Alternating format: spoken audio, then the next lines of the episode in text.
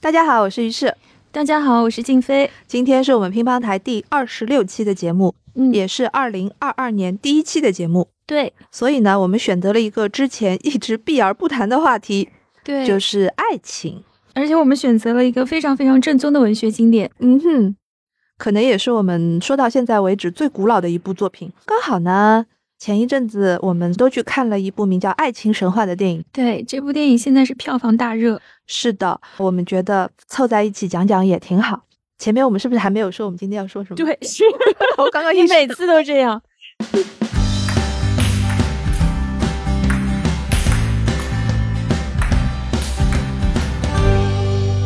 好，我们第一期的这个节目呢，要说的主题就是一八五七年出版的《包法利夫人》。哎，我们其实一开始做乒乓台的时候呢，我们说要做一个书影对谈。啊，有很多人就跟我们说，这个下意识的反应，世界名著改编的作品实在太多了，你们的选题一定多到爆吧？但没有想到做到第二十六期，这是我们第一次认真的来做世界名著改编的电影。怪谁呢？嗯， 假装没听到。然后这个作品呢，它实在是改编的版本太多了，嗯哼嗯，大致上面已经有三十多个影视剧的这样的作品了，是的，嗯嗯这可能也是我们到现在为止说的改编次数最多的一部作品。嗯，包法利夫人呢，可以说是一个出轨的已婚女性形象的一个原型人物。超过一个半世纪以来，每当我们说到要出轨的女性的这个形象的时候，要么就是说到包法利夫人，要么就是说到安娜·卡列尼娜。对，她们基本上成为了一个原型，婚外情或者说是婚外感情的这种原型的女性形象，经过了多少次的翻拍，经过了多少次的演绎，到现在为止都还没有被打破。嗯， 《爱情神话》这部电影当时让我最感慨的一个点呢，就是它描写了当代环境下面的有过婚姻经验的女性，在面对想要爱情、想要谈恋爱的这个时候，依然会那么的无奈，依然没有办法呃实现自己的幻想。另一方面呢，它是推翻了以前这些作品当中对于已婚女性的爱情的刻板印象。那那么么，《爱情神话》当中所描写的三个在上海生活的女性，她们面临的失败和包法利夫人在一八五七年的时候所经历的失败，到底经历了哪些进步？已婚的女性如果还要在追求爱情或者说追求理想的感情状态的时候，你总是会失败。我又把《包法利夫人》重新看了一遍，第一、第二次看的时候，真的就是还年轻，那个时候看到的是一个爱情，或或者者说看到的是个悲剧。嗯看到的是一个女人想要得到美好的、浪漫的爱情，结果她失败了，只能服毒自尽。嗯但但是年过四十的我，再来看这部作品，看到的是一个社会性的悲剧，与其是一个爱情悲剧，不如说是一个理财悲剧。如果它没有一个社会性的经济结构和家庭制度在背后作祟的话，嗯追求爱情的女性其实也不至于走到服毒自尽的那一步。嗯嗯嗯，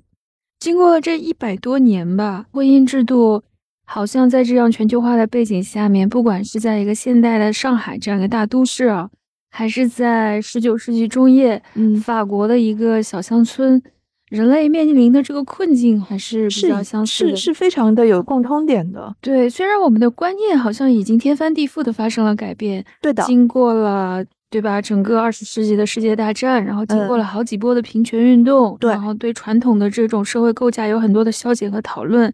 就像于是刚才说的这个爱情神话当中的，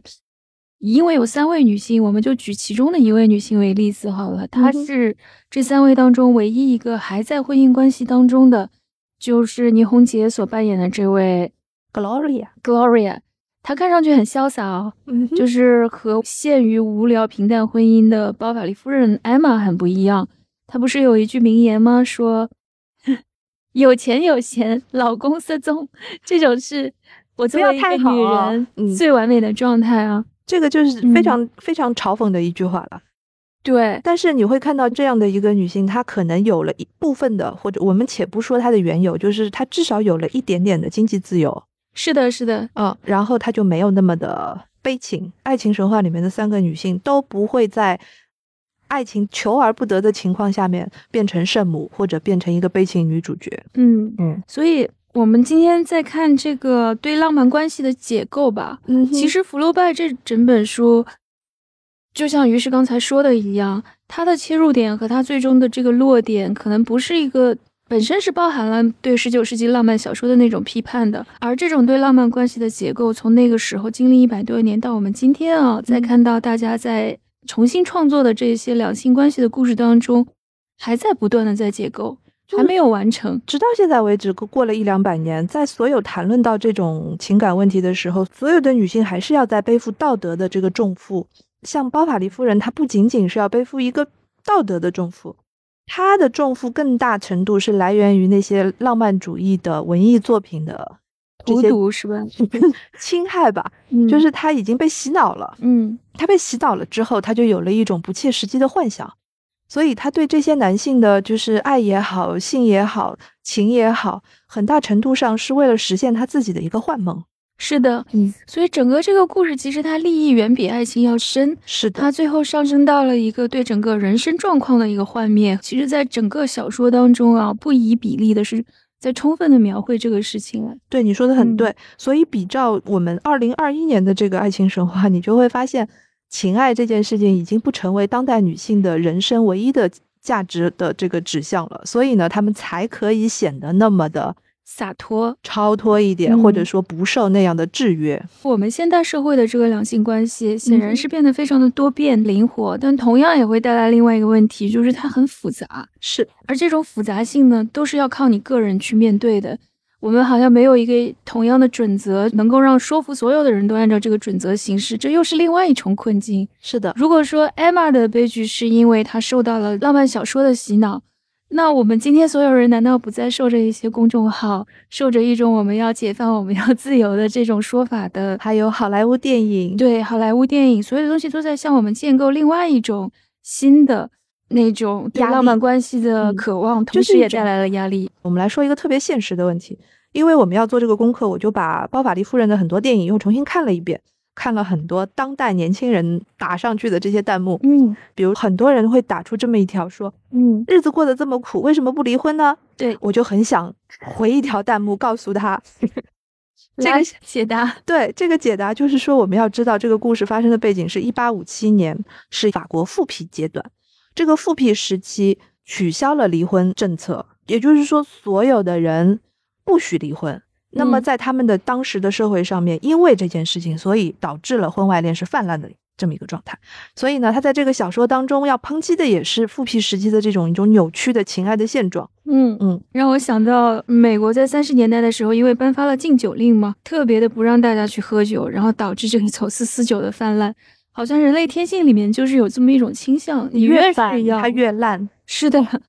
我记得好像有一句话是这么说的，他说禁令啊，禁止所有的禁止标语或者是牌号放在那儿，其实就是一个邀请的暗示。好，那回到这个故事背景，艾玛是一个没有办法离婚的嗯住在离鲁昂不太远的一个小乡下，这个乡下呢叫做永镇。嗯，嗯，她的丈夫呢是一个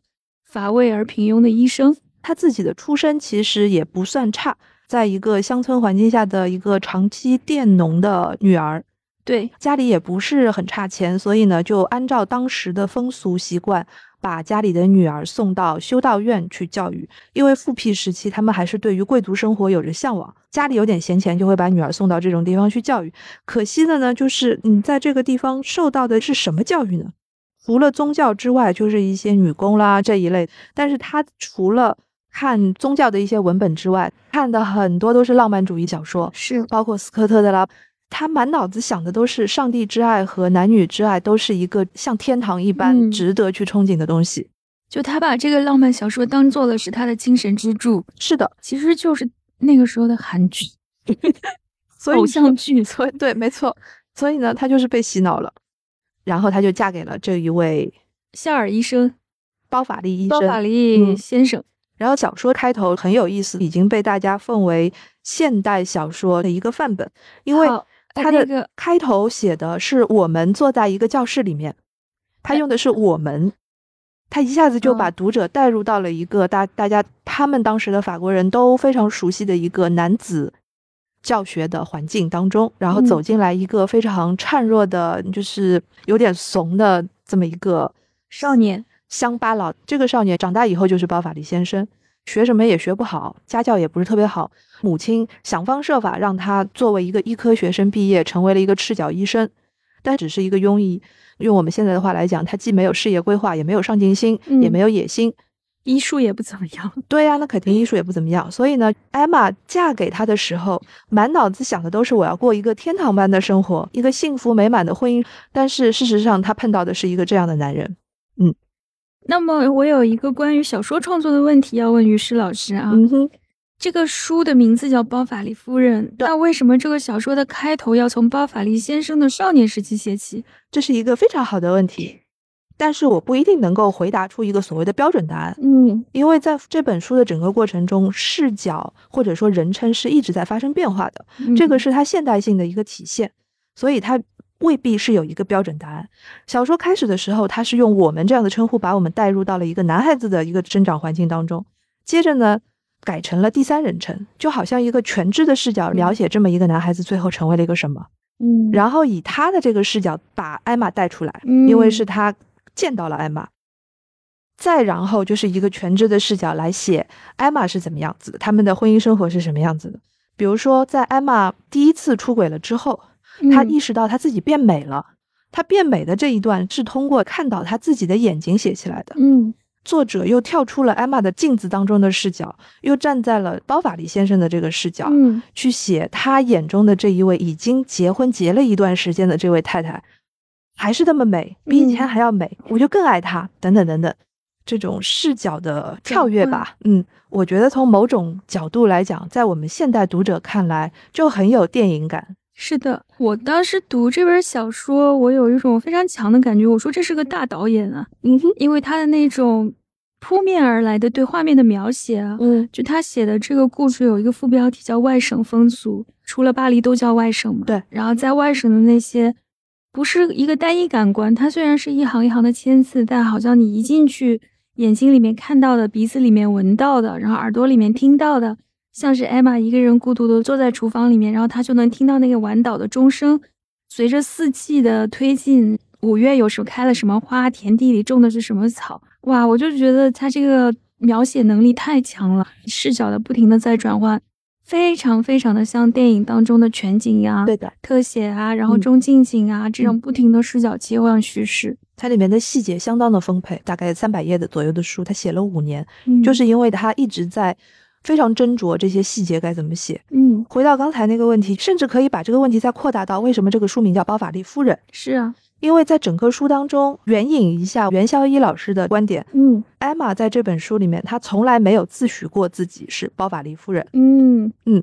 所以这是一个他者的眼光，对，对于很多读者来讲，在书中看到的时候都是艾玛怎么样，只有在艾玛是艾玛的时候，她才会去发生，比如说对浪漫主义的幻想啦，对情爱的这些渴望啦。但是在外界的人嗯看到是包法利夫人的时候，她完全是另外的一个形象。嗯她刚刚嫁给包法利先生的时候，大家都说她是一个品味很高雅、很美丽的一个少妇。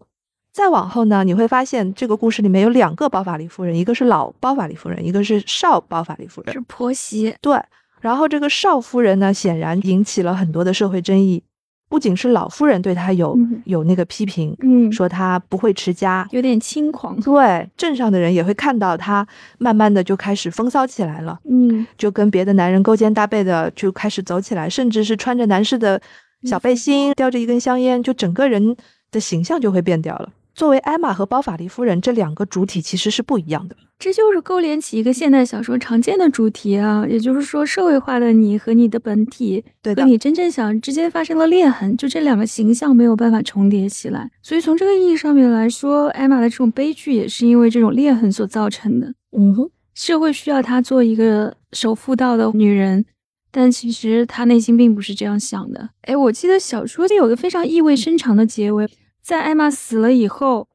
她有多出来一笔血，写什么呢？就是交代她的女儿的嗯哼去向，但嗯仅仅写到这儿还没有结束，就它还有一个结尾。就是那两个人怎么样发家致富的，对，因为这个小镇上啊，就这个永镇上面，除了这个医生以外，还有一个药剂师，就是好曼先生。好曼先生的法语的原名叫出来就是欧曼，对啊吧？人类先生，对，嗯，其实最后这个小说结尾是结在好麦先生一家，他带了一个这十家字人呢勋章，在那对边他走。得到了一个十字勋章，然后他呢儿女都长得很兴旺，他就是一个社，会认可的成功人士。没错，嗯哼，所以他好像就是按照一种社会道德所允许的那种道路上面经营的非常顺风顺水，嗯哼，和这种家破人亡的爆发力形成了鲜明的一个落差。是的，所以我看弗洛爸写到这里，我真的好佩服他。我觉得得他最后把这个小说收在这儿，你简直无法判断说你到底是在批判还是在赞扬。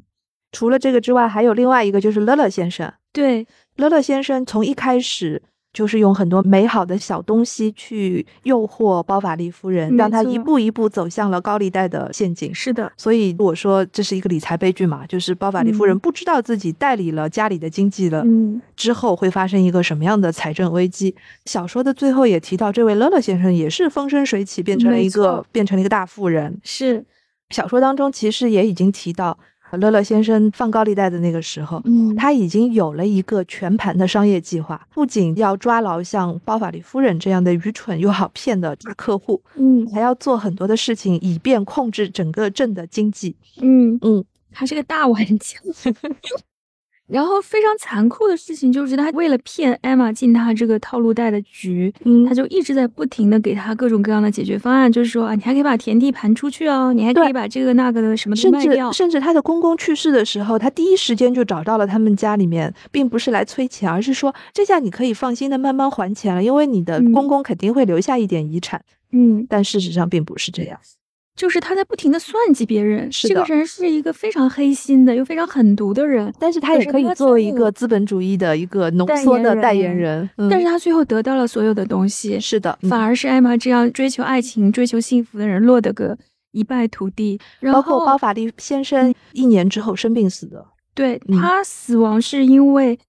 他在艾玛死后翻那个旧家具，发现掉出来非常非常多的书信，嗯哼，一直到艾玛死，他都没有发现艾玛整个的偷情过程。这个是我对从小开始读这本书，包括看电影的时候，一直不可理解的一个地方是吧？对，我不可理解，也认为这是不可相信。另外一方面，你也可以证明说他不知道的一个原因，是因为他自己有问题。白天我是包法利医生，嗯晚上我回家了，我才是你的丈夫。嗯，那既然你已经把白天让渡给了这个，那视野 是吧？让渡让渡给了了自己社的会人格给给了社会人格，那你显然不会在白天去关注你的妻子在做些什么嘛？嗯，就是这个丈夫的形象，也因为他留下了非常多的这个留白空间，嗯，使得这个电影里面的这个丈夫形象啊，也是有甚至有那种突变，就是各种各样的这种包法利先生都有。对的，我嗯看那个弹幕的时候，很多人也说啊，这种男人这么好，为什么不好好的过日子？大家可能都会觉得，一个老公能够做到这样已经非常好了。甚至在他妻子服毒自杀之后，他嗯在遗物当中发现了他曾经偷情的证据，是他都原谅了他。是的，他发现证据之后，他当然非常难过了，嗯哼痛不欲生。但是他当他再次见到艾玛的第二个情人啊，那个人是一个花花公子啊，嗯哼也是情场老手，根本没把这回事儿当一回事儿。是的，他见到了对方了以后，他也没有去很生气的指责对方，也没有去痛诉自己的那个家史，他其实就说了一句话，他就很痛切的说：“他说这都是命，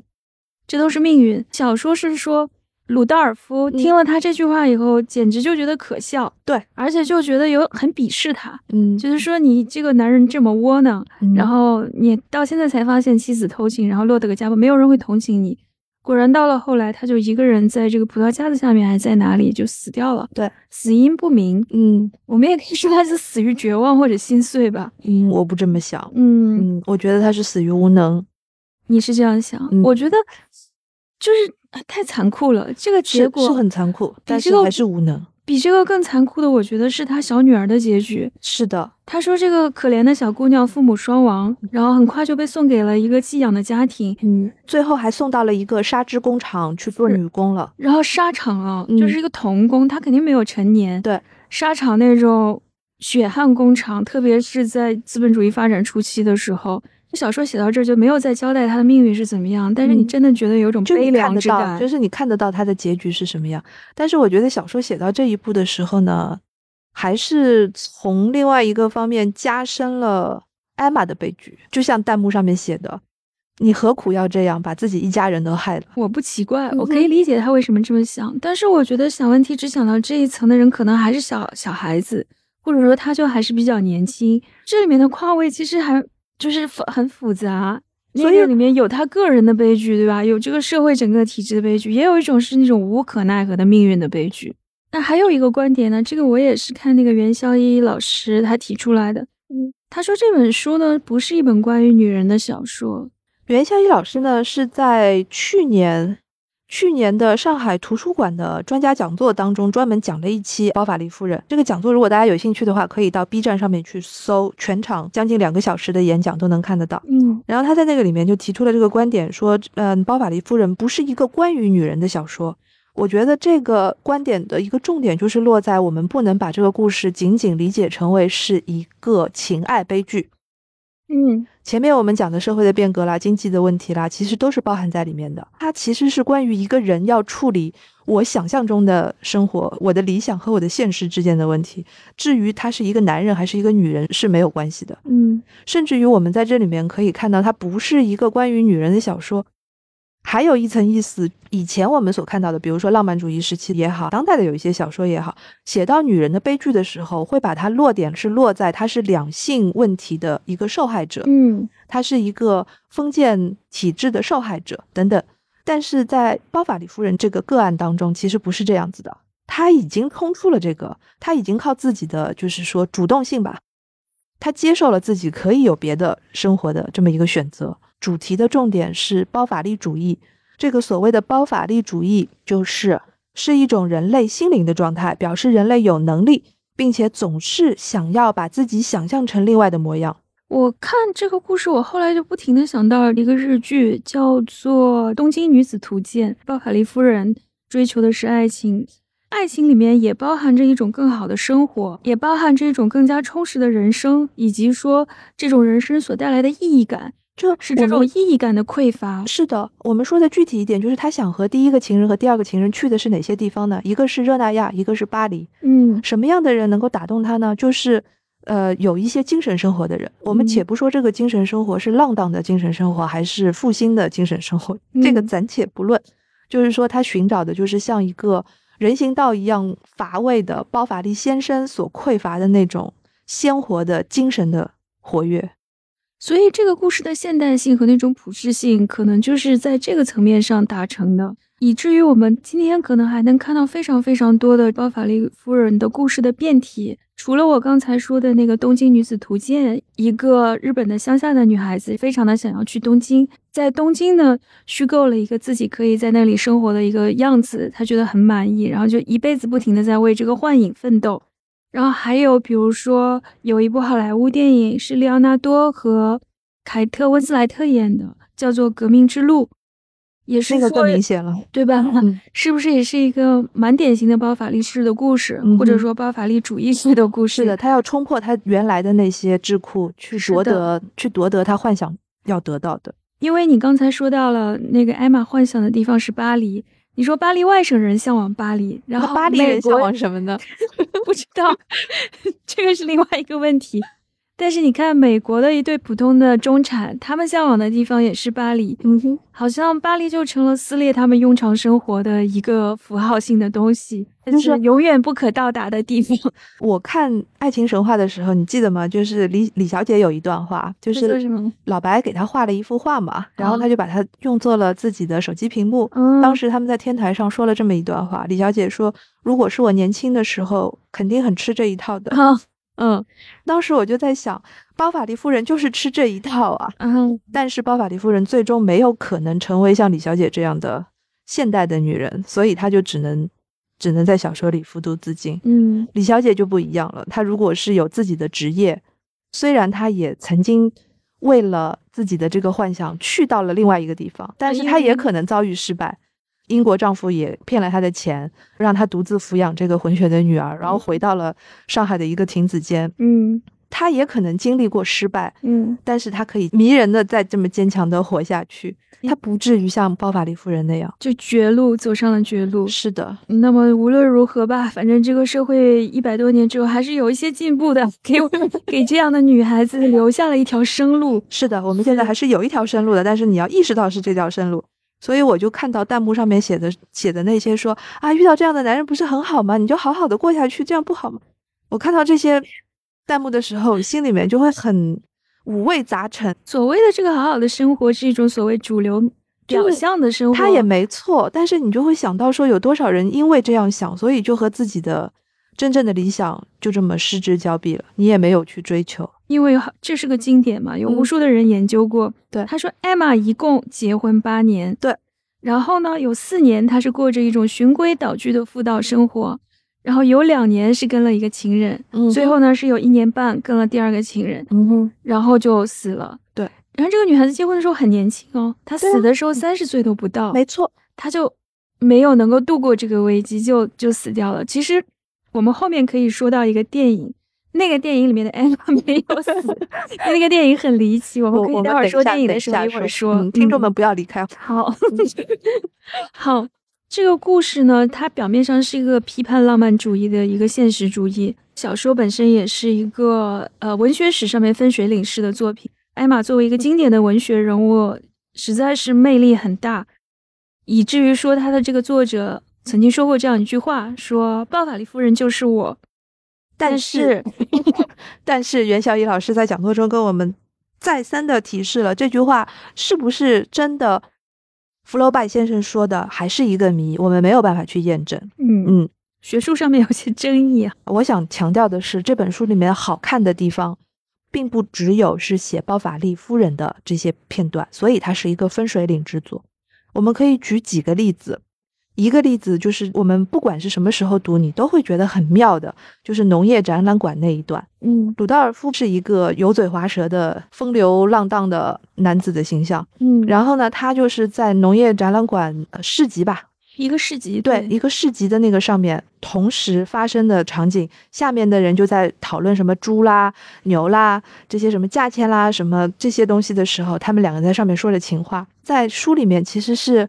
交叉着写的。是的，蒙太奇。对对对，然后就是下面的人说的这些跟猪有关的话，跟卢道尔夫在说的情爱的话是交叉进行的。嗯，这段其实福楼拜是写了很久很久，在福楼拜之前，没有哪一部文学作品是敢这样写的。嗯，因为他在某些程度上很挑战读者嘛。对，你它甚挑至战会想象力，对然后把你这两个事串起来。是的，你要在脑海中构建这个形象。对，还有一个段落呢，是他跟第二个情人，他们两个人第一次欢好是在一辆马车里，这个马车就是在那个镇上面转了一圈，对，像写一个这个镇的导览图一样，把每一条路都写了一遍，把整个南部都逛了一圈。就是因为坐在马车里面的莱昂不让马车夫停下来，就让他继续走，嗯，但是马车里面发生的事情一个字都没有写。是的，马车里面只露出了一个赤裸的手，就对是手和手腕，把艾玛写给他的那封信给撕了，嗯然后后就随风就是扔掉了一些白白的小纸片，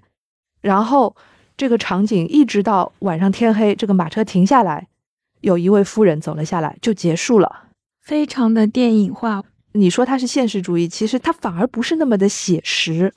但是这么写就很高级啊。对我第一次看的时候我都惊了。是啊，为什么？因为他当时这两个人为什么上了一辆车？他们之前的那个场地是在一个教堂。他们要去艾玛教今堂。天不是来偷情的，艾玛是要把这封信给他，告诉他我不想见你了。对，我不想见你。然后我今天把这个信就是交给你，我就要走了。没有想到教堂里面不断的有人来打扰他们，这两个人就没有办法站在一起，这个就然后很说讽句刺话。就是对这这一段的讽刺，就是福楼拜也很厉害的一个地方，就是他这本书从头到尾都是在讽刺。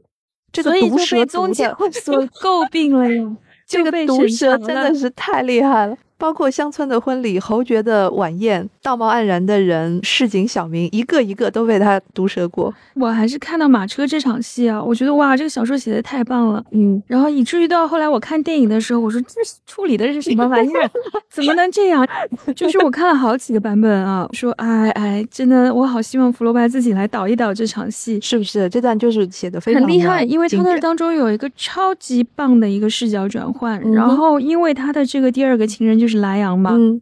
莱昂急死了，他就是这个啊、情欲冲脑，然后他就非常的想快要把这个艾玛搞到手，对，所以他就等不及啊，就匆匆忙忙把他追推上去，，嗯，对，就把他给推上 去了。推上去了以后，视角突然一转，一个大全景一样的东西，然后对看到马车在那边走，一直走到说，你看他原文是这么说的，他说有一回时当中午，马车来到了田野，太阳直射着包银的旧灯，嗯只见黄布小莲探出一只光手，扔掉一些碎纸片，随风散开。远远飘下，好像白蝴蝶落在绚烂一片的红三叶田上一样。这就是这整个马车跑来跑去一个下午，我们看到的印象最深刻的一个画面。是的。我们读者完全明白发生了什么。不过我告诉诉你，我第一嗯次看的时候还真没有看懂，因你没为有第看懂吗因为第一次看的时候我才十几岁，你太纯良了。 然后，那你看他后来，他就说下来一位妇人面往下垂，头也不回，照直走了下去。嗯嗯我就觉得这也太高级了吧，嗯，这这个笔锋书非常的简练。对的，你就想说完了完了，这个人看起来是要一条道走到黑了，他是没有办法再拒绝这个偷情的诱惑。而且我觉得，就是弗洛拜嗯在处理情节的安排上面也很厉害。这段戏了之后，照理讲他们两个好上了，接对下去是要发生些什么了。对，结果他回到了他家了之后，迎接他的是什么呢？第一就是那个药剂师在骂他的徒弟把砒霜弄错了，就是第一次砒霜出现。第二个，他公公死了，是有一个突然的事情把他们这个东西给打断了。对，然后打断的同时就已经预示了他日后的这个这个死法，一个是死法，还有就是他怎么死的，因为就是在公公去世的当天晚上，乐乐先生就来找他了嘛，嗯，就等于把他的债又往更深的那一步推了一推下。了一下，在这个很高级的马车戏了之后的那天晚上的这个情节安排也是相当的紧凑，是的，嗯，而且他一直不停的这个手法，就是说每一次偷情前后都有一些危机的片段，就是嗯插哼进来，而且每一次说偷情也没有说像现在有很多 故事处理的一样，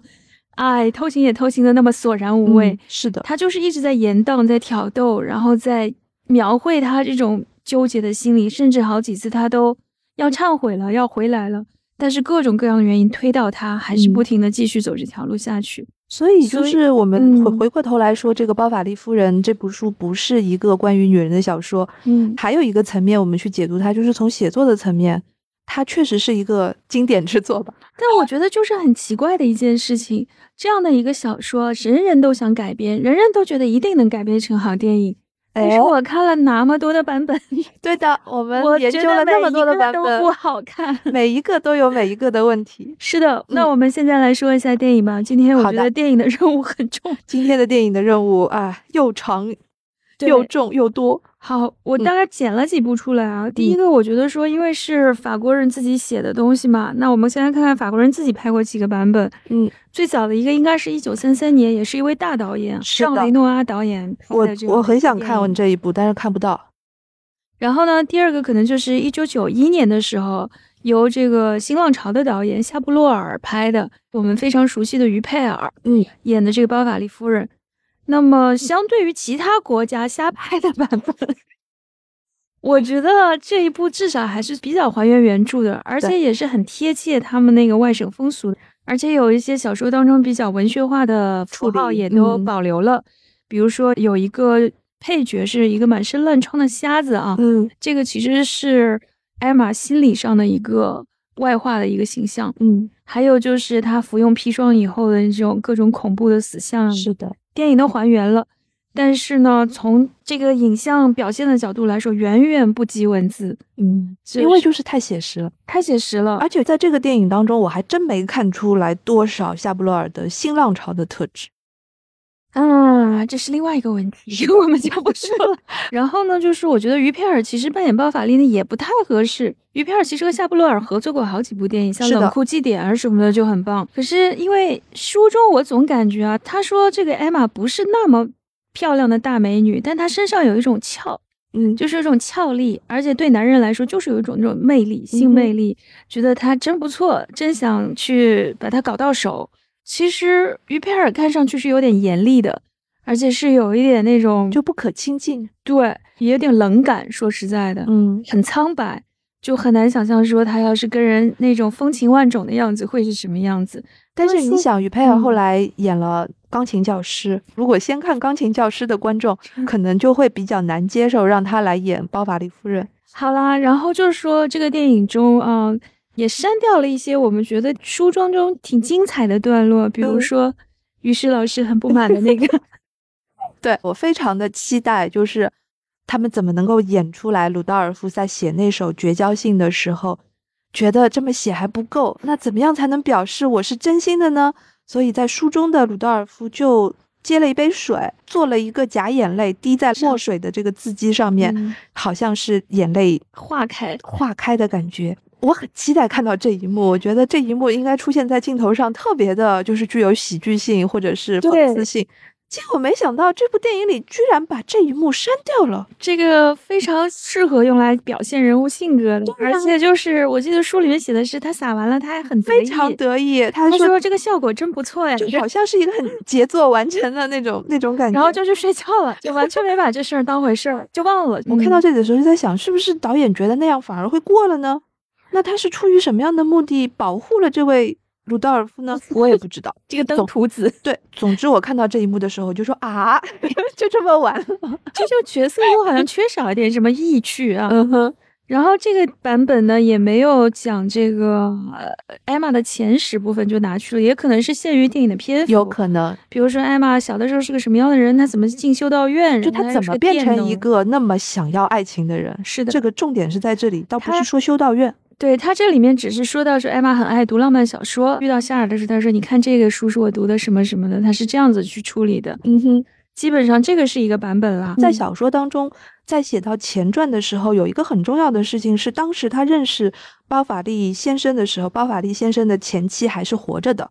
是是个寡妇，是个寡妇，是个有点小钱的寡妇，是他母亲，就是老包法利夫人给他配的一门亲心事。事这位马上要死去的前包法利夫人知道有这么一个年轻貌美的艾玛出现的嗯时候，气气急死攻了心，然后就死了。也是因为他们家正好出了一点财产纠纷嘛，嗯哼，就他没有钱了。他是吹牛嘛，就是对说你本来以为是娶了个有钱的寡妇，对，没有想到这个寡妇其实没有几间破院子，是，然后他就觉得艾玛人又好，又又漂亮，然后家里还有点钱是，所所以他就们的立结刻合一开开始了始这也个不婚那么事道德，嗯没错，就是就是我们说前史的重要，不光光是嗯艾玛是怎么样变成了一个向往浪漫爱情的人，另一方面就是包法利是个什么样子的人，在前嗯传当中就已经非常清楚的写明白了。是的。嗯，那么除此以外呢，不知道为什么英国人也特别爱这个故事，前前后后拍了比法国人更多的版本。那首先是 BBC，他在两千年的时候，提姆·费魏尔拍了一个弗朗西斯·奥康纳主演的，但是这个版本是个电视电影。电视电影就是有点像电视剧一样。嗯对对对嗯。对，我觉得 BBC 特别喜欢这种古装剧。 B B BBC 出 B 品 B C 的古当时装出剧品了多少的世界名著改编的嘛？这个也是对其中之一。嗯我觉得这有点像那种公版书的概念一对样。对对对就对是说对我对就不管怎么样，我把它拍一版。最近就是相对来说，现在的年代比较近的是二零一四年，一位女导演苏菲巴尔特，对，这是拍的第一位女导演来拍的《包法利夫人》。对，是一位比较有名的演员，叫米娅·华西科沃斯主演的。嗯，我还蛮喜欢她。她是之前演《爱丽丝漫游仙境》的爱丽丝，嗯哼，就她身上有是一种很，就是你刚才说的那种娇俏、轻巧，其实她身上有。对她有少女感。对，然后这一版还有一位男演员，是对我对对们对现在很红的一位男演员，叫埃兹拉·米勒。就是埃兹拉·米勒来出演这一位小奶狗的形象 的这个第二个情人，我觉得非常的恰当。对于少妇来讲，这样的一个男孩子帅唇男红的齿形白象是无法拒绝的。这一版呢，因为是一个演绎过的版本，啊嗯哼，对我来说呢，我觉得这个版本基本上好像就是个青春版，因为他把这个故事当中原来繁复的那种社会性好像都删的差不多了，对，这种风俗一概没有，而且也没有体现出来是一个法国的外省的生活。就是一个英伦风情的故事。对的如果我们看这个电影的话，你会发现不管用光用色，然后取景，都非常非常的英伦。还有一个重要的角色，其实在这版中被删光了，嗯那哼就是艾玛的女儿。对对对，啊，这个故事里面，艾玛压根儿就没生过孩子，只留下了几个非常单薄的主线的情节和人物吧。我就觉嗯得整个故事单薄了很多啊，那个意趣但上是面呢，就是平心而论啊，也可能是因为时代在进步，就是电影工业的本身的进步，这一版的画面呢，要比前两版都还好看一点。是的，最符合现代观众口味的一是的个故事。嗯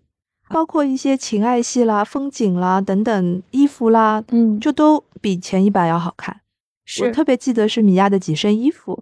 我觉得都很好看，尤其是紫色的和黑色的那两套。他在前半段就是没有出轨的时候，只穿了一套衣服，我也注意到他的服装了。嗯，他就是一个非常素的一个蓝袍子，对对对对对，完就了是以前面有后扣子的。对对对，等到乐乐先生开始不停的跟他推销这种面料啦、昂贵的东方风情的，它后面的衣服都甚至出现了一些很就奇是异的东方风式情的那种，对，戴个小帽子啊，然后身上都是一些缎的大的印花。嗯就它可能是要表现那种当时的时髦。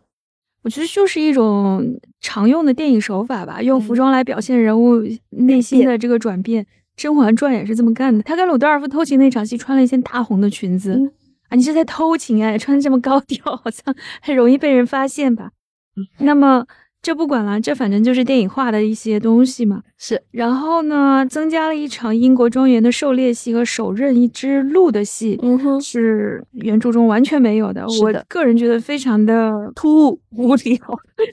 而且这个手法一点也不高明。米娅虽然是挺少女的一个演员啊，但不知道为什么她这一版的艾玛显得特别严肃，然后忧心忡忡的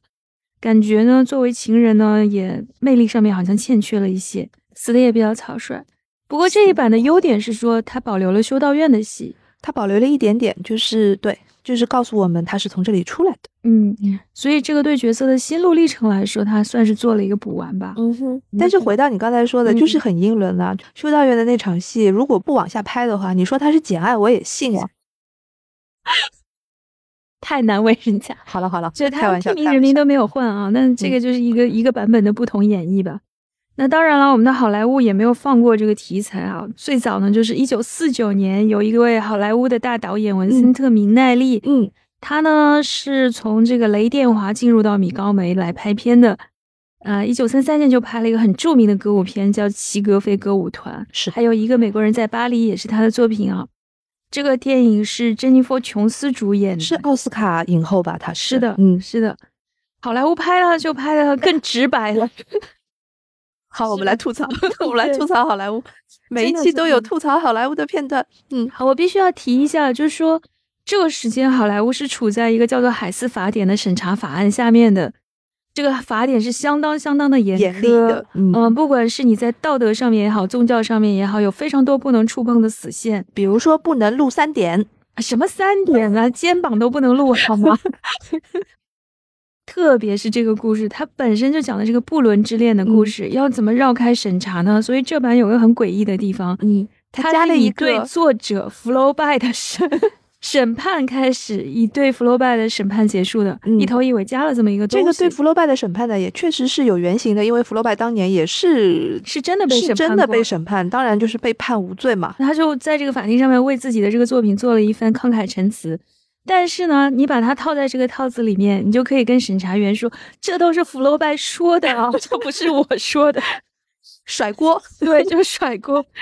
很像那个《洛丽塔》嗯开始的时候是亨伯特在狱中写下的一个自白，最后还要特地说：“我写这个自白是为了警示后人，不要再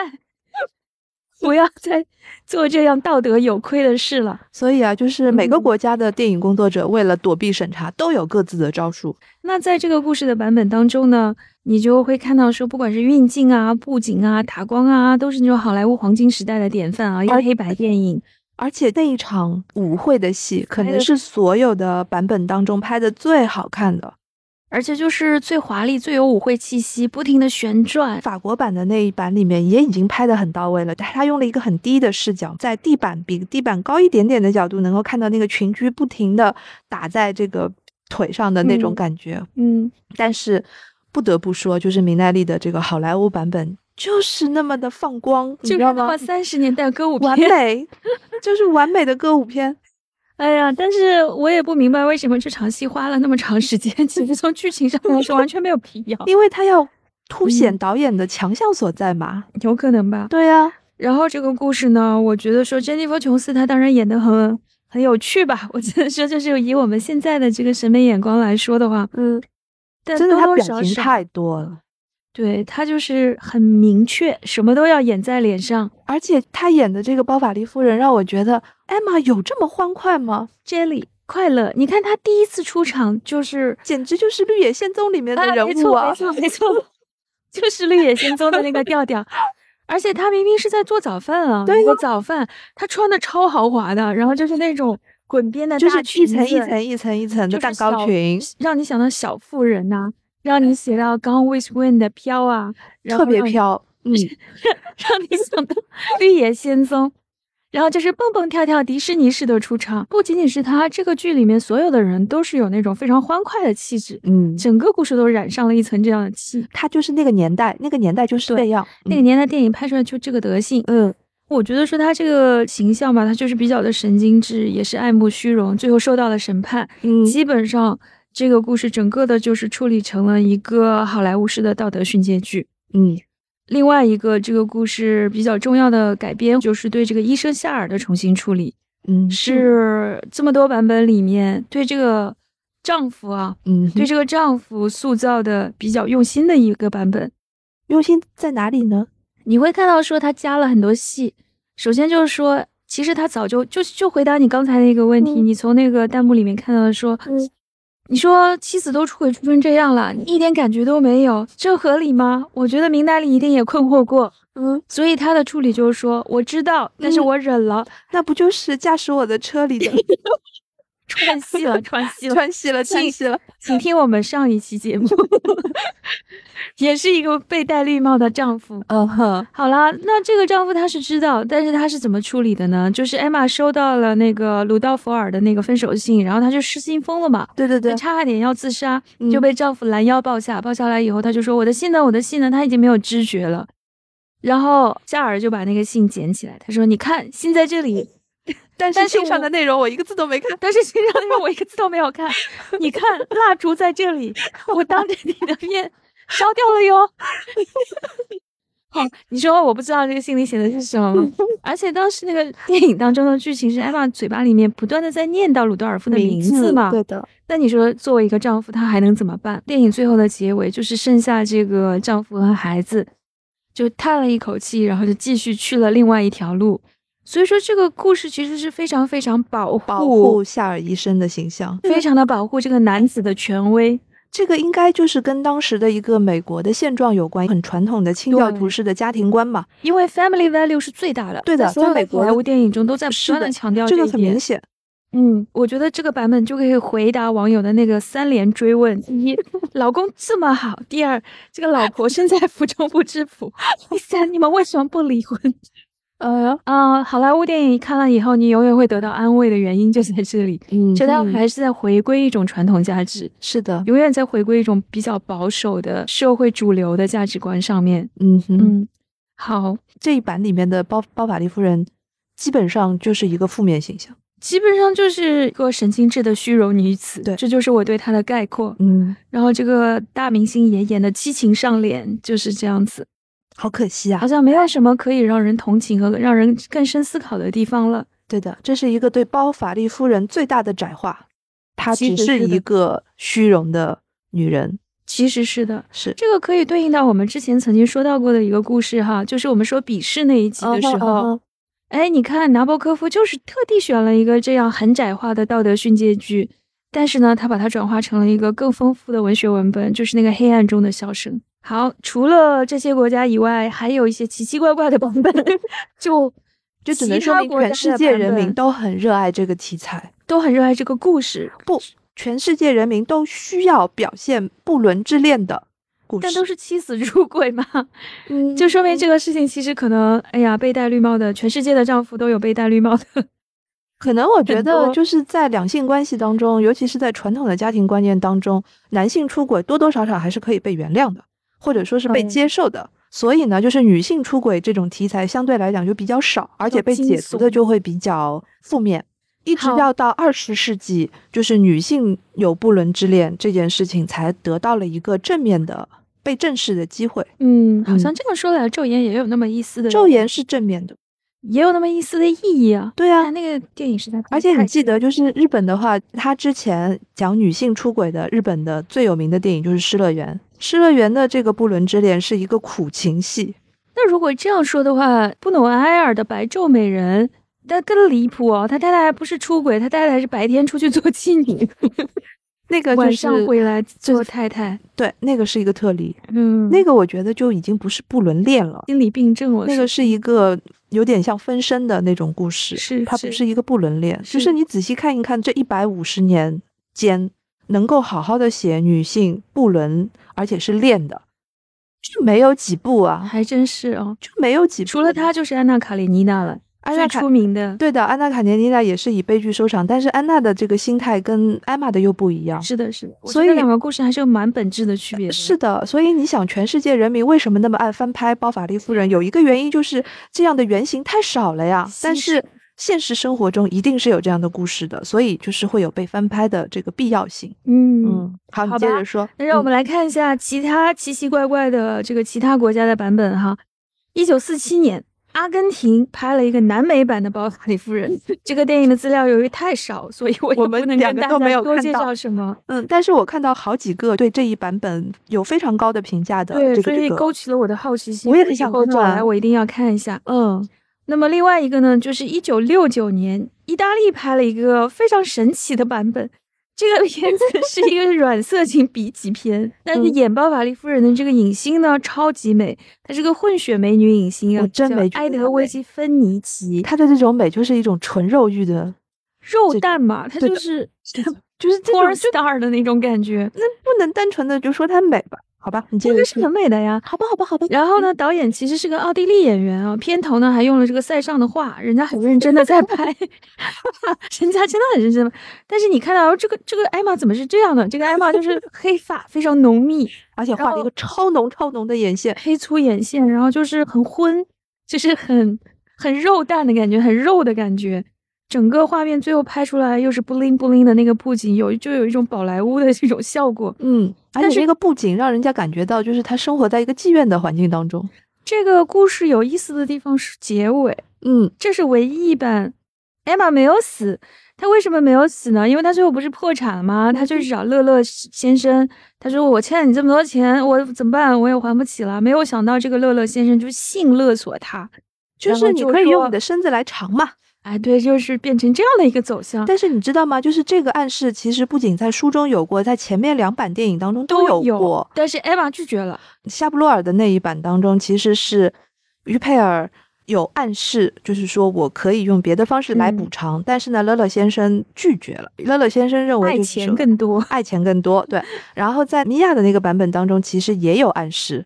对，但是她拒绝了，也因为我拒绝记得了书中是说，她觉得说，哇，那我跟卖身的妓女有对什对对么区对别对，在所以书没中办他法是严接厉的拒受绝的，嗯嗯，可是这个版本呢，艾玛就往床上躺，嗯说就这样吧， 我现在也没有什么盼头了，反正是就一这个样实用主义不过者，如此嗯。是一个实用主义者的嗯 M。是，然后他就说，那就让我带着这种罪恶和羞耻感活下去吧。然后电影就结束了。我觉得反而好像有种积极的意义哦。积极在 哪里？请问我觉得我要打一条弹幕，请问积极在哪里？就是说，你又怎么样？如果你真的不是很在乎这个东西的话，嗯反而自我找回了主体性的那个意义上面来说，嗯，就我我可以不必做一个太太啊，我就算最后真的堕入风尘，那也求人得人了吧？嗯哼，好是吧，吧？就是这样的一个一个神奇的版本，意大利版。那么到了一九八九年呢，一个非常出名的俄罗斯导演索科洛夫，索科洛夫其实是拍过很多这种经典的艺术电影的，像是《一镜到底的俄罗斯方舟》，没还看有一过个探讨二战时期的呃卢浮宫的故事的，叫《德军占领卢浮宫》诶的哎这个我好像电影，这部拍的不错的。哎，索科洛夫是专门以拍长镜头出名的一个导演啊，他拍过一个版本是一个俄罗斯版本的，那么因为片源太少，我也没 有看过，所以电影总体来说就是这样的一个情况啦。嗯。嗯，刚才说历史上面拍这种不伦的人妻的这个典型还是很少，我就想到关于爱情神话当中的这个前妻的形象，没错，曾经有一个评论，就是在网上的评论，我当时看到的时候觉得不知道该如何作答。那个评论说的就是看吴越老师那么的贤妻良母的贤良的一个形象，他怎么可能出轨呢？这个人物形象一点都不合逻辑，一点都没有说服力。嗯，我看到这里的时候就觉得莫名其妙，会出轨的女人脸上应该写着“我会出轨”四个字。就一定要像一九六九年版的这一个这个版本的艾玛，脸上身上就充满着肉欲，大家才会相信她是一个会出轨的人吗？这就很莫名其妙的一个推断。所谓的对贤良的刻板印象嗯也是很可怕的。 是的，所以当吴越老师在那个电影当中说出这句话嘛，嗯，他说：“我只不过是犯了一个全天下男人都会犯的错嗯误，你怎么就能够把我离掉？”这种解构性就还挺有趣的。，对呀、啊嗯，我觉玫得瑰就是在讨论不轨的一个前提，嗯所谓的婚姻观跟爱情观是什么样子的，嗯，是这个东西决定了你讨论一个不伦之恋的时候的立场和态度是什么样子。哎呀，我觉得对于现在这种非常喧闹的舆论场来说，嗯大家对于这种问题的讨论都会被淹没在一些道德批判的声音下面，就忙着去没所以没有办法讨论，因为一句话就盖棺定论把你定死了。所以比如就是说爱像爱渣情男神渣话，女它有一个好的地方，就是它的自我解构、自我嘲讽，嗯它已经替你做了这个事情了。嗯他把它做成一个消解式的、玩笑式的嗯一个处理，就还挺妙的。因为他就不要那么严肃嘛，我让既没们有退在一步批说话判，任何人，也没有在定某些规则等等。因为这种玩笑本身也是一种不得已的自我保护，某种真诚的沟通和讨论还是非常重要的。因为幽默感这个东西本身也是一种保护嘛，但是这种保护其实有的时候也是会遮蔽掉一些真正重要的、真诚的、直面的沟通和交流的。那这种交流其实现在就往往会被这种立场的声音所掩盖啊，就是说嗯一上来就说渣男或者说渣女，对，然后就是那种啊，没法儿再说了，就这个话只能到这里就结束了，再嗯说什么、你都是错的。这样大家就很没劲了，就是你已经失去了一个探讨的空间了。，对你这你两性用一关个系 tag 就把这条路给堵上了。对两性关系本来就是人类关系中最复杂、最多变，嗯哼，也是最被探讨最多，也永远探讨不清楚的一种关系。是的，那在这个关系中，你能够照见很多非常丰富的可能人性。而这种舆论声场呢，其实把这种可能性都单一化了。你说一九六九年的意大利的这个版本，他把它改成了一个肉蛋女星。那我很想知道，因为我没看嘛，就是我很想知道，在这个版本里面，小说当中出现的艾玛几次的这种反复，比如说她第一次出轨嗯失败了之后，她有向宗教求救，嗯，并没有获救。她在生完女儿之后，这心里面也是有过起伏，是的，等等，这些就都没有表现出来。是的，而且我猜想啊，因为我没看一九六九年的这个版本，肯定里面没有跛子这场戏，对不对？ 没有这么文学化的段落， 对于一对个 B 级片来说要求太要高求了。太高了，是吧？是的但是就是跛子这场戏，你去看我们前面提到的夏布洛尔的1991年的版本和2014年的米娅的这个版本，对，里面都有。是的。关于这个跛子这个戏呢，说实在的啊，就电影的纠结到底是要还是不要呢？其实可以回溯到小说上面来，嗯哼，因为当初福楼拜尔要出版这个小说的时候。他是在杂志上面连载的，然后嗯哼编辑就给他写信说：“你这个小说写的太啰嗦了，写的太长了，有很多和情节没有关系的东西，通通都要删掉，其中就包括跛子这场戏。”对。然后弗洛贝尔就勃然大怒，说：“不删啊，反正我不删，这个是很重要的。”对然后还把编辑骂了一顿， 觉得编辑很没有眼光，没 错。审美不行。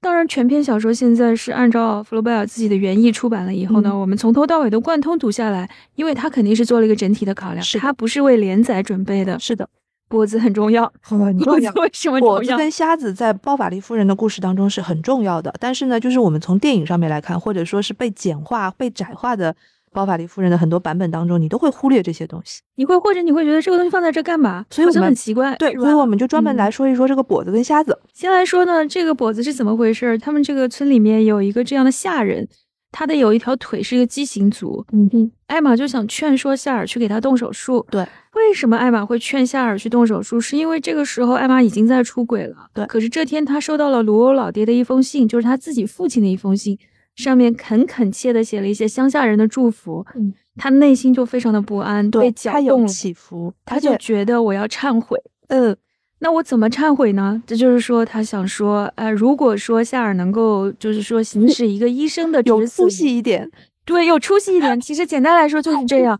他就能够回来重新爱夏尔。嗯，所以这个书中的原话是这样说啊，他说他但求有某种比爱情更坚实的东西做自己的支柱，对，所以他能够回来。可是啊，夏夏尔就是真的是扶不上树的这个刘阿斗，嗯扶不上墙，扶不上树，夏尔就扶不上去，然后这个手术就冻砸了，弄得人家跛子还要截肢，对的，就非常很凄 惨。真的是很惨，就是你打心眼儿里 面会为这个配角人物叫冤，你知道吗？艾玛就怒不可遏，对，就在这个手对术但是嗯失败的当天，他就转投了他情人的怀抱。是的，所以这个转场对于艾玛来讲很重要，而且是要的补充一下的就是说，他们为什么会到了这个镇？其实，在这个之前已经有过一波老婆希望老公更有出息一点，所嗯以呢，她劝说他去搬到了一个更大一点的镇子，是的，对吧？这也很像，就是现代关系还这样吗？哎，对就。是然后男我人还的看到上进，我还看到了一条弹幕说，这个老婆其实是很旺夫的。这 anyway，个角度的解读也是此前从未 想过的。就是说艾玛其实是很希望帮助她丈夫能够更变得更有成就一拓些，展对吧视？野对所以跛子在这里是一个这样的一个案例，嗯，但是呢，就是这么快的就失败了。是的，然后艾嗯玛就非常的不，怒，真的是怒不可遏。对，然后因为嗯他投奔第二个情人的动机里面，所以又增加了一条，他不光光嗯是对于浪漫的一个、一个嗯幻想，还有对现实的失望。对，而且他的世界太窄小了，是窄小的到他窒息。他就是要抓住任何能让他的生活有意义一点的东西，他都嗯可以。就你看得到，她嗯作为一个年轻的乡村的医生的太太，她有在追求一个 bigger than life 的东西。嗯是，的，是的，是的。嗯但是很可惜啊，这个现实生活什么路都没有给他留。这个就是我们刚才说的包法利主义的意思所在嘛。你总是要去找嗯一个比你现在的东西更高的东西，是这的，是一个本性来的。是的，而且我觉得这也是一种符合人性的天然的追求。对呀、就但没是有你什么很可奇怪，指你会不会摘的觉得笑儿没有？哎，对啊，这就是对啊，为什么呢？你看，就是两个坏蛋，就是这里面的两个坏蛋，乐乐先生有， 嗯，哪怕他是一个非常坏的形象，他要钱嘛，他要嗯对钱这，好麦也有，他有一个他想要更好的荣耀，他想要更好的什么什是么，的，他也有，夏尔医生没有，还真是。所以这个故事就是从夏尔开始的。对的，夏尔是一个多么沉闷的背景人物，甚至连两个情人，都有。两个情人都有他自己的一个准则，或嗯或者说我想要更多，哪怕是我想要更多的女人，我想要更多的什么，他总是有一个比现在更高的要求，但是夏尔医生从头到尾都没有。啊，所以跟这样的人生活在一起是确实很绝望啊！确实，你看我们的立场完全偏掉。 好，跛足的人说完了，我们来嗯说一下这个瞎子啊。这个嗯瞎子其实真的就是一个像一个引子一它样，很很象征性的，很象征性的一个嗯暗喻。那么我们看最后艾玛是怎么死的，嗯，其实就是因为人行道上突然传来了笨重的木头套鞋和手杖戳戳点点的响声，一个声音起来了，一个沙哑的声音开始歌唱。火红的太阳暖烘烘，小姑娘正做爱情的梦。嗯，这是这个满身烂疮的瞎子啊，没有办法讨生活，就是每天唱两这两句歌谣，别人丢一点钱给他。嗯，艾玛这个时候突然坐了起来，好像一具尸首中了电一样，头发披散，瞳仁睁大，瞪呆呆的。她喊道：“瞎子！”于是艾玛笑了起来，一种疯狂的、绝望的狞笑。她相信自己看见乞丐的丑脸，站在永恒的黑暗里面吓唬他。一阵痉挛，她又倒在床褥上。大家走到眼前，她已经咽气了。这就是书中艾玛凄惨的下场。好，就我们来结束看了看于佩尔阿姨是怎么演的。于佩尔阿姨就啊 坐了起来。其实电影当中，于佩尔这一段基本上就是还原了小时，还原度非常高。对，其实更让我震惊的是，在艾玛死后，福楼拜对艾玛的尸首的种种自然主义的描写。嗯哼，比如说，她年轻，她活着的时候是那样娇俏可人的一个被很多情人揽在怀中的那样一个肉体，然后人死了以后，很快的就垮塌了，睫毛上面都结了那种白霜，然后整个脸的下半部是一个黑洞，因为她是服毒自杀的嘛。嗯，对，连她的丈夫就是说掀开百步看了一眼以后都吓坏了，就赶紧往后退。这个时候我就真的觉得很像《红楼梦》里面那个风月宝剑，因为在电影里面只有于佩尔是演了这一幕，就是是的她在死之前叫夏尔拿了一面镜子过来，对对对，然后看着那个镜子半挣扎的坐起来，这个时嗯候她已经眼前又浮现出了那个瞎子的有一个脸叠画，对，然后她才咽气的。嗯嗯，嗯，嗯，你可以感受得到，这个瞎子好像寓意了一种生命或者是幻灭的这种真相的这对种象征。对，就是人生到底图个啥？对，你就会想，而这且个瞎子他在唱说“火红的太阳暖烘烘，小姑娘正做爱情的梦”， 这个歌谣，一个儿歌一样的东西。所以呢，就是我看那一段的时候，我也想到了这嗯是个吧风月宝风鉴月特宝别特鉴别，而且他们写的年代都差不多，哎，很奇哎怪哈、还有那个年代的镜子，集好体可潜怕意识贯通古今。我们真的是很努力的把史上我们能够找到的关于包法利夫人的影视作品 给捋了一遍，给大家捋了一遍。真太多了。而且我们还要跟大家说一下，如果你在互联网上搜索包法利夫人的话，还会出来一个你想不到的片子，就是中国的《我不是潘金莲》。是嗯，它的英文译名叫《我不是包法利夫人》，然后对，我当时看到这个英文译名的时候，我愣了一下我们都愣了一下。 ，Madame Madame Bovary，、嗯我在想潘金莲、包法利、包法利、潘金莲，我在拼命的找他们之间的共通之处，不就是偷情不伦，好像就只有这就只有这两个是一样的，就只有这么一个点，潘金莲的结局要比艾玛好好得多。了。虽然在《水浒》里面很惨，就是被武松杀死了，两个人就抛心抛肺的定在那儿，然后嗯那反正死了就死了吧。嗯，可是《金瓶梅》里人家过得挺好的，所以他在两个嗯平行世界里面的结局是不一样的。对，嗯然后也没有艾玛那么纠结，那么痛苦。完全没有，因为他他们两个根本就不能够画一个等号。我甚至觉得潘金莲追求的东西就是低到不能再低的世俗的东西，快乐，肉体的快乐。肉体的快乐艾玛追的是高的东西，是的，根本就不是一码事儿。是哎，好的，当做一个最后的八卦告诉大家。嗯、，好。那今 天我们来这个最后的推荐环节，嗯，那么于是老师想要给大家推荐什么书呢？哎，我要给大家推荐一个写不伦之情的、写不伦恋的女主角的一本书，而且也是一个经典的文学作品。嗯它就是英国作家毛姆写的《面纱》。好， 《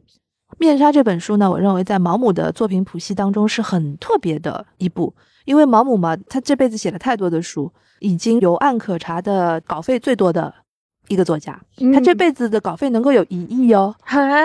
是不是？你被吓到了吧？我对，然后致敬，然后呢，毛姆以前写的很多的作品都是跟他的间谍的生活跟经历是有关的，唯独这个面纱，他写的是新婚夫妇。然后呢，这个女生嫁给了这个男生之后，她嫁是因为就是说不得不嫁，也就是说在可以找到的范畴里面找了一个还差不多的，就这么嫁。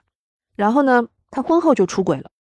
婚后跟着这个丈夫到了香港了之后，就跟在香港的一位英国人呃有夫之妇发生了婚外情，她而且她是真的爱上了这个男人。嗯结果呢，这件事情就被她的丈夫知道了。她的丈夫是一位生物学家，研究这个细菌的。结果这个丈夫是怎么样来做的呢？这个丈夫这个时候给了她一个选择，说，呃，在中国的内地现在有一个瘟疫爆发的地区，嗯我要去那边做研究。你要么就是跟我去，要么你就跟我离婚。但是呢，你要跟那个男人在一起，你要跟他在一起，我才跟你离婚。确切的说是这样子。因为这个丈夫非常清楚，那个有夫之妇也就是玩玩的，所以绝对不可能为了自己的妻子的这个不伦恋就放弃自己的婚姻。嗯所以呢，这个妻子就跑到他的情人面前把这个事情说了。其实他的内心的这个渴望是，啊，我们就在一起吧，你离你的婚，我离我的婚，我们是嗯真爱。但是他的不伦对象很明白的告诉他，这是不可能的，嗯我不可能离婚，这个对我是身败名裂的事情。这个时候，她就只能跟着她的丈夫去了中国的这个瘟疫爆发的小山村。嗯结果就在那边，因为是个很艰苦的环境，而且很多人都死了。她的丈夫是很卖力的在那边工作。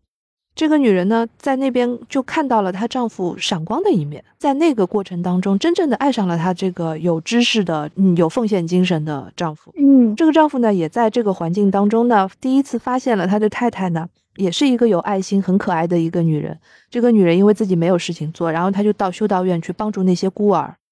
所以两个人都是在一个非常糟糕的环境下面发现了彼此的好，真正开始恋爱了，然后也重新做爱了。结果这个时候呢，这个女人怀孕了，掐指一算，不知道是谁的。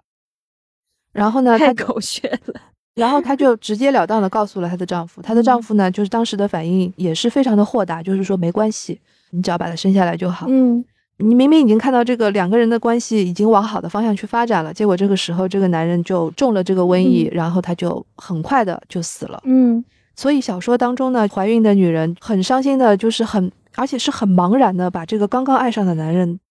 立刻的就埋葬了，因为他是传染病嘛。对，就是要在几小时之内就埋掉，所以他就一个人很空荡荡的就回到了香港。那一段写的非常的好，他已经找到了爱情，他已经什么了，但是他回到了那边，觉得之前的一切就像做梦一样。有一段我很喜欢，他就说他第一次觉到了一种自由，书后来也翻拍成了电影，是爱德华·诺顿和 Naomi Watts 演的，而且是在中国取的景，就是这个电影拍的也挺好的。嗯，是我曾经也想过把它作为我们的选题来说一说的，但是既然今天正好说到《布伦之恋》这个故事，我们就把它当做推荐来说吧。为什么会推荐《面纱》这个作品？就是你会发现说，《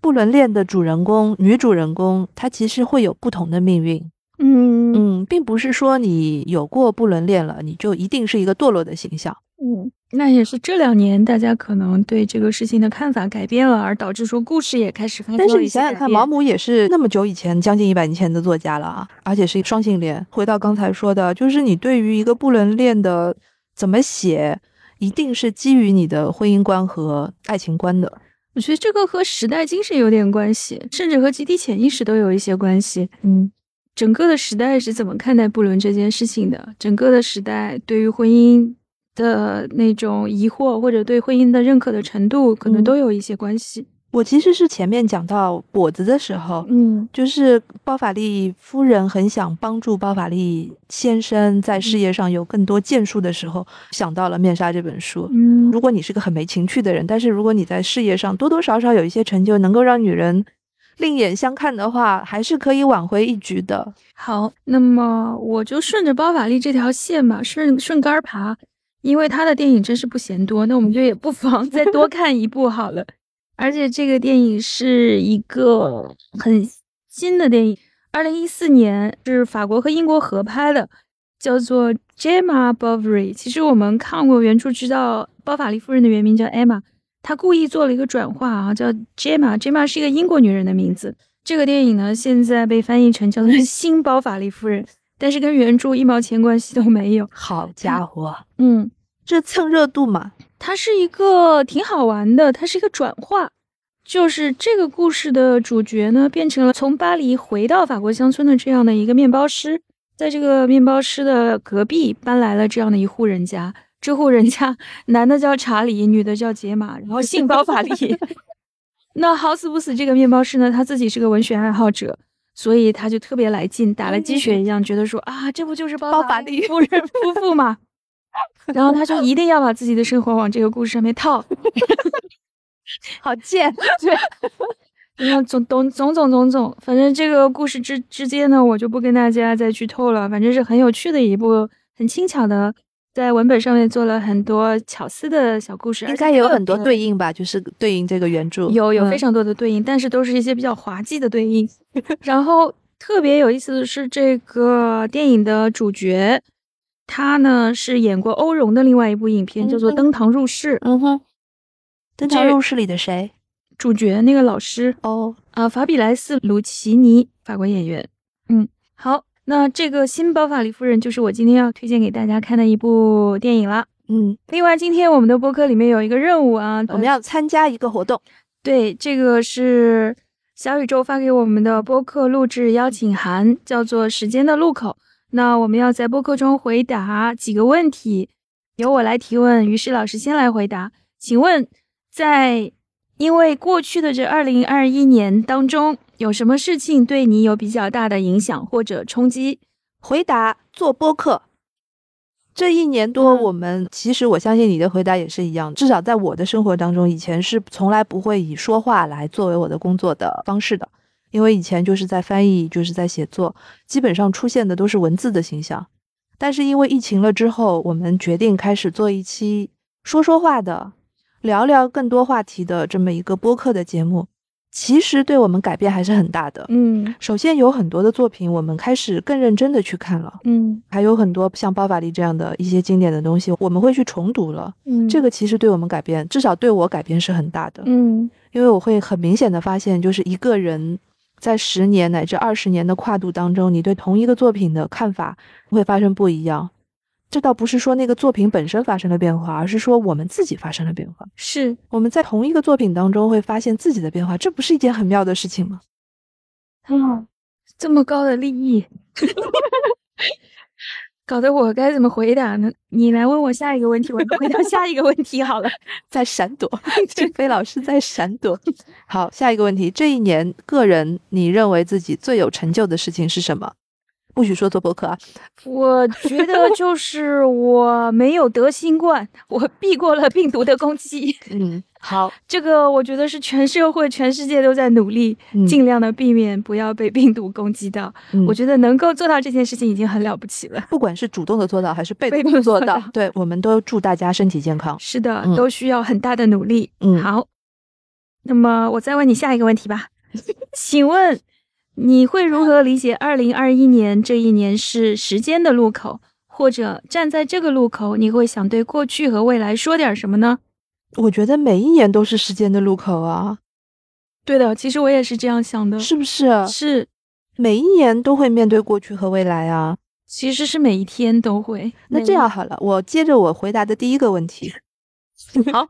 我们要有主题嘛，对不对？每，好好好，既然是小宇宙的提问，我们就说播客的主题。嗯我是这样理解的，我们要吸取过去二十五期节目的经验和教训，嗯嗯，把未来的二十五期乃至五十期的播客节目做得更加好。妈呀，这是一个年会的一天。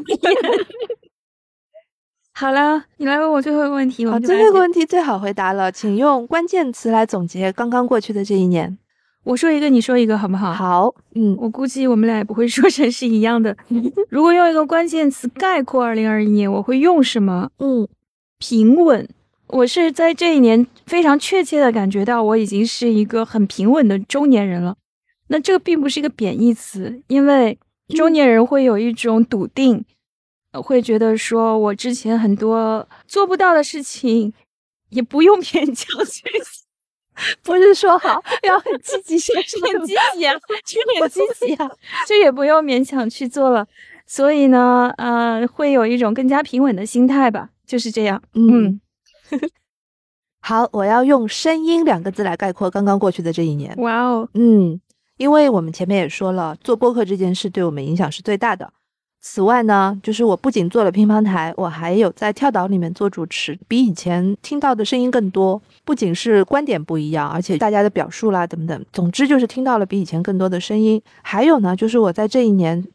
习惯了听有声书，嗯这件事我觉得也很重要，就是它充分的利用了我的碎片时间。嗯就比如说像包法利夫人，对吧？就嗯是坦白的说，这一次我的功课就是靠听的。包法利夫人那本书，我真的不想把它从书架的里面的里面的里面坑出来了。好吧，当然，电子书也有，那我是连电子书和有声书一起把这个复习的功课给做完的。嗯在听的时候，AI 用它那种独特的平稳的声音，把农业展览馆的那一段读出来的时候， 是多么的具有喜剧的效果。这一年，我听到了很多很多 AI 的声音，嗯我觉得说不定它有一定的意味，就是从此之后，我会习惯这样的一种吸取知识的方式。嗯，很有趣。嗯，为紧扣主题，那满当分。然，那这嗯就是我们今天的时间的路口的投稿。我们今天的节目就可以说到这里结束了，谢谢大家，而且要祝大家新年快乐，对，祝大家春节快乐，二零二二年恭喜发财，事业有成，爱情有成。事业成，爱情有成。嗯好，好，包法利夫人跟大家说拜拜。再见。